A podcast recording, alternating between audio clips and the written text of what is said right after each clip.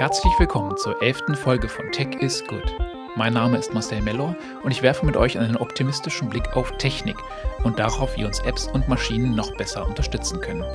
Thema der heutigen Folge: Was lernen, wenn man nichts mehr wissen muss?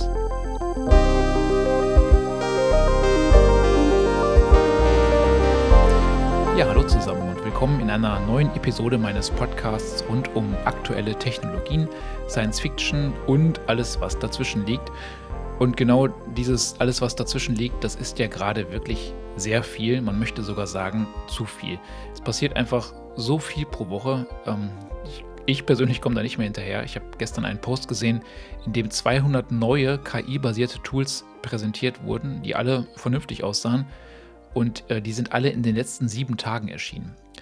Also man kommt da nicht mehr hinterher, sich das wirklich alles anzuschauen. Und umso wichtiger ist es, denke ich, dass man einen Schritt zurückgeht und sich trotzdem oder gerade deswegen die Zeit nimmt, die Dinge mal ganz in Ruhe einzuordnen. Und genau das möchte ich ja mit diesem Podcast und auch dieser Folge erreichen. Von daher legen wir los und wie immer fangen wir an mit den Fundstücken, die mir in dieser Woche durch meine Arbeit als Produktemacher und nebenberuflicher Science-Fiction-Autor begegnet sind. Und beginnen möchte ich mit einer Meldung aus der Welt des Films und dieser Stimme, die ihr alle kennt.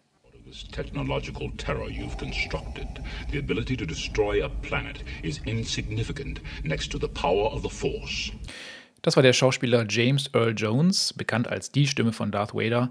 Und er hat jetzt seine Stimme lizenziert, damit zukünftige Filmemacher sie benutzen können.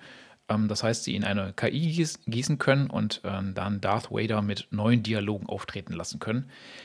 Das finde ich sehr interessant, denn es gibt ja schon länger die Prognose, dass bekannte Schauspieler eines Tages ihr Gesicht lizenzieren werden und dann selbst gar nicht mehr zum Dreh erscheinen müssen. Das war bis jetzt aber immer nur Zukunftsmusik. Und das hier ist der erste Fall, der mir bekannt ist, der in so eine Richtung geht. Und vielleicht wird das ja zum Trend bei alternden Schauspielerinnen und Schauspielern, dass sie ihre Stimme und bald auch ihr Gesicht der Nachwelt ähm, ja vermachen. Ne? Das hat wirklich was von einem digitalen Erbe. Und das gefällt mir auch daran, dass man jetzt nicht einfach sich die Stimme äh, klaut, ohne James Earl Jones zu fragen, sondern dass er sie ganz offiziell verkauft hat. Mal schauen, welche weiteren Möglichkeiten sich dadurch noch so ergeben werden. Und von der Zukunft der Filmindustrie springen wir jetzt in die Vergangenheit und zwar in die der Stadt Amsterdam. Da ist mir ein Bild untergekommen, wie sich Stadtplaner aus den USA in den 60ern das Amsterdam der Zukunft vorgestellt haben. Und das hat, das hat so gar nichts mit dem heutigen Amsterdam zu tun, denn es besteht quasi aus Autobahnen.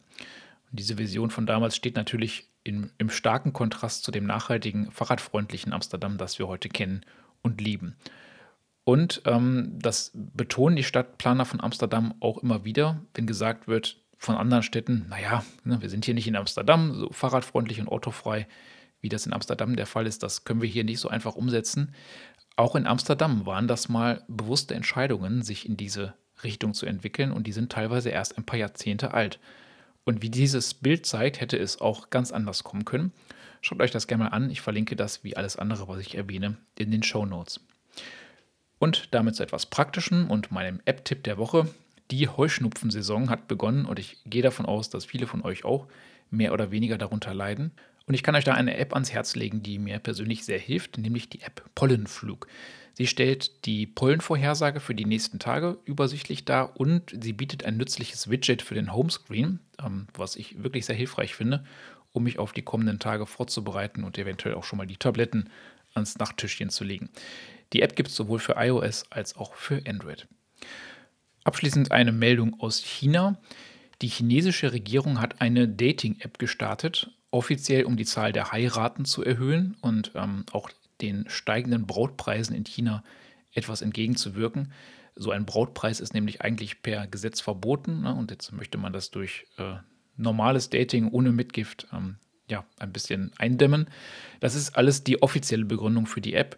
Aber am Ende geht es natürlich auch darum, die Zahl der Geburten wieder zu erhöhen, denn hier läuft China in ein riesiges demografisches Problem.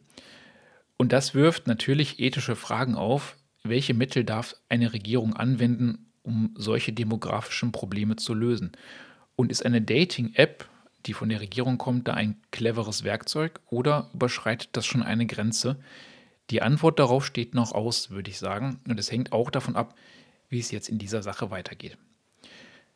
Und damit kommen wir zum Hauptthema dieser Folge und einer Frage, die sich vielleicht einige von euch in letzter Zeit gestellt haben, nämlich die, was muss ich eigentlich noch können?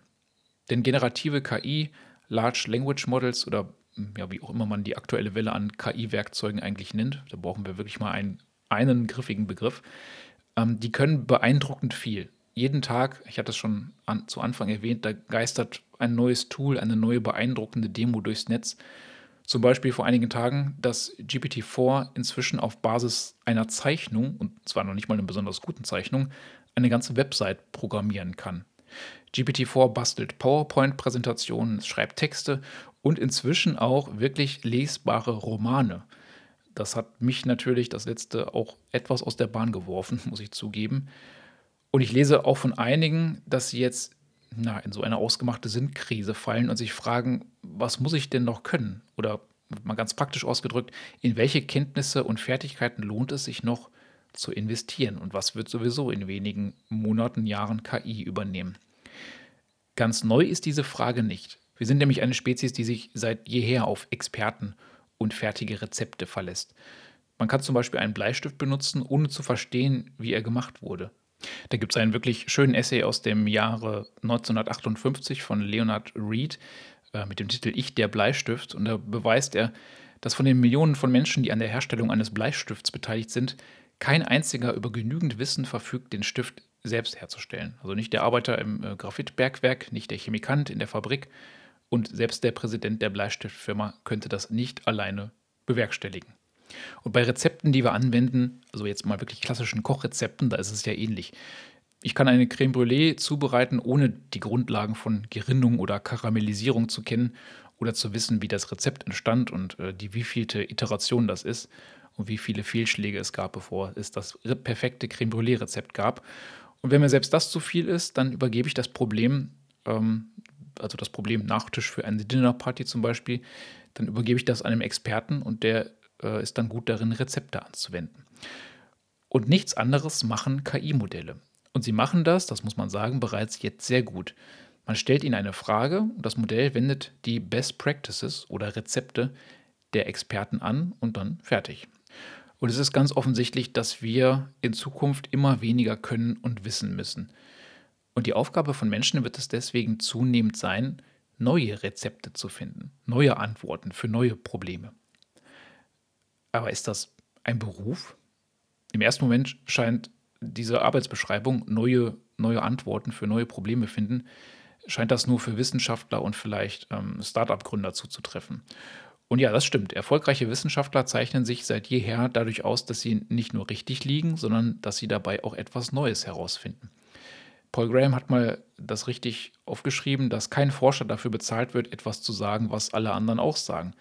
Die müssen nicht nur Recht haben, sondern sie müssen etwas Neues herausfinden. Und auch auf Innovatoren, auf Unternehmer, ähm, auf Startup-Gründer trifft das Gleiche zu. Die müssen nicht nur richtig liegen, sondern sie müssen etwas sehen, das die anderen nicht sehen. Nur dann sind sie erfolgreich. Aber wer glaubt, dass nur die Hightech-Branche neue Probleme für sich gepachtet hätte, der unterschätzt, denke ich, die Komplexität unserer Welt. Denn wir alle begegnen ständig Problemen, die noch nie gelöst wurden.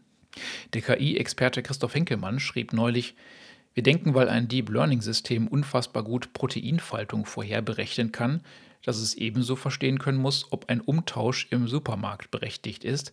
Das ist aber nicht der Fall.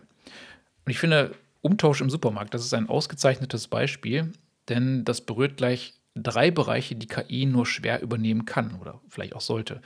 Nämlich einmal Flexibilität, menschliche Intuition und ein Gespür für Ethik oder Moral. Das heißt, ähm, da ist jetzt eine Verkäuferin und äh, ein betagter Herr, der jeden Tag bei ihr einkauft, ähm, fragt sie, ob er ihr einen Umtausch gewähren kann, auch wenn er den Kassenbon verschlammt hat. Und wenn sie dann sagt, ja klar, machen wir, dann wendet sie alle drei Fähigkeiten gleichzeitig an, aber in ein Rezept gießen, in einen Algorithmus kann man das nur schwer. Das sind also die Experten, die ständig neue Antworten finden. Und wenn die auf der einen Seite der Zukunft stehen, dann stehen die Generalisten auf der anderen. Was ist ein Generalist? Ähm, da zitiere ich mal oder da führe ich mal äh, den Meister des interdisziplinären Denkens und den Held meiner Kindheit an, nämlich Sherlock Holmes. Holmes führte chemische Versuche mit Blut durch, er hatte Expertenwissen über Zigarrenasche, über, über Dreck, ähm, er war Fachmann für Kriminalrecht. Also er kannte sich in unfassbar vielen Bereichen sehr, sehr gut aus und äh, verknüpfte die, sie dann gekonnt. Aber er bewies auch, was interdisziplinäres Denken nicht ist, nämlich ein oberflächliches Wissen zu allem und jedem. Sherlock Holmes hortete Wissen wie kein anderer, aber er überraschte auch regelmäßig damit, was er alles nicht wusste. Da gibt es zum Beispiel in äh, dem ersten Roman eine interessante Szene, wo sich herausstellt, dass Sherlock Holmes nicht weiß, dass sich die Erde um die Sonne dreht und nicht andersrum. Da fragt man sich, wie, wie kann denn dieses grundlegende Wissen an ihm vorbeigegangen sein? Und Watson stellt ihn auch genau dafür zur Rede. In der BBC-Serie ähm, haben die den Dialog aus dem Buch relativ originalgetreu übernommen. Hört mal rein. Look, it doesn't matter to me who's prime minister or no, no. who's sleeping with who. Whether the earth goes around the sun. Oh, yeah. God, that again. It's not important. Not important. It's primary school stuff. How can you not know that? But if I ever did, I've deleted it. Deleted it? Listen, this is my hard drive, and it only makes sense to put things in there that are useful. Really useful. Ordinary people fill their heads with all kinds of rubbish, and that makes it hard to get at the stuff that matters. Do you see? But it's the solar system. Oh, hell, what does that matter? So we go around the sun. If we went around the moon or round and round the garden like a teddy bear, it wouldn't make any difference.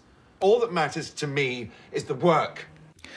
Ja, Sherlock sagt, dass seine Dachstube oder sein Gehirn einfach nur begrenzte Kapazität hat und er deswegen nur die Sachen dort parkt, die irgendwann mal relevant für seine Arbeit sein könnten. Das finde ich sehr plausibel. Und ich möchte damit jetzt nicht gegen eine gute Allgemeinbildung argumentieren.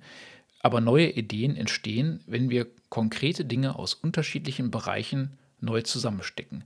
Und dafür müssen wir uns in beiden Bereichen ausreichend gut auskennen. Da gibt es ganz viele Beispiele von Figuren und Innovatoren äh, der Menschheit, die genau das gemacht haben. Zum Beispiel Steve Jobs, der prägte das typografische Design des ersten Macintosh-Computers und damit auch aller PCs, weil er zehn Jahre zuvor einen Kalligrafiekurs belegt hatte. Nicht, weil er irgendwo mal gelesen hatte, dass Schriftarten eine tolle Sache sind. Und ein halbes Jahrtausend zuvor hat sich äh, Johann Gutenberg sehr ausführlich und genau über die Spindelpresse der Winzer informiert, die es überall in seiner, in seiner Umgebung, Umgebung gab. Und er kam nur deswegen auf die Idee, ähm, aus einer Weinpresse eine Buchpresse zu machen und, wie äh, das ein Autor mal geschrieben hat, aus einem Gerät zur Herstellung von Alkohol den Wegbereiter der modernen Massenkommunikation zu machen. TED-Talks, Dokus, YouTube-Videos, das kann alles eine Inspirationsquelle sein, mit welchem Thema man sich als nächstes Mal genau beschäftigt, aber nicht mehr.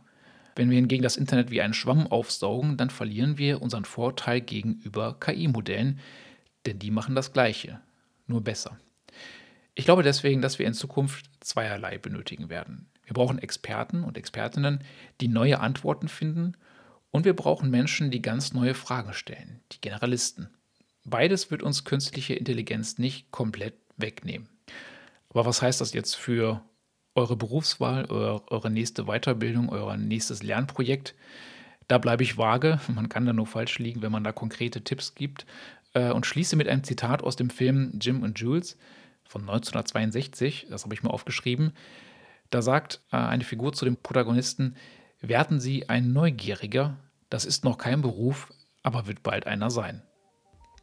Ja, und mit äh, dieser vagen und leicht philosophischen Aussage schließe ich diese Folge. Ich hoffe, sie hat euch gefallen. Ähm, und wenn ihr Ideen oder Feedback habt, dann freue ich mich immer sehr darüber, von euch zu hören. Ähm, wünsche euch jetzt noch einen schönen Tag. Macht's gut. Bis zum nächsten Mal.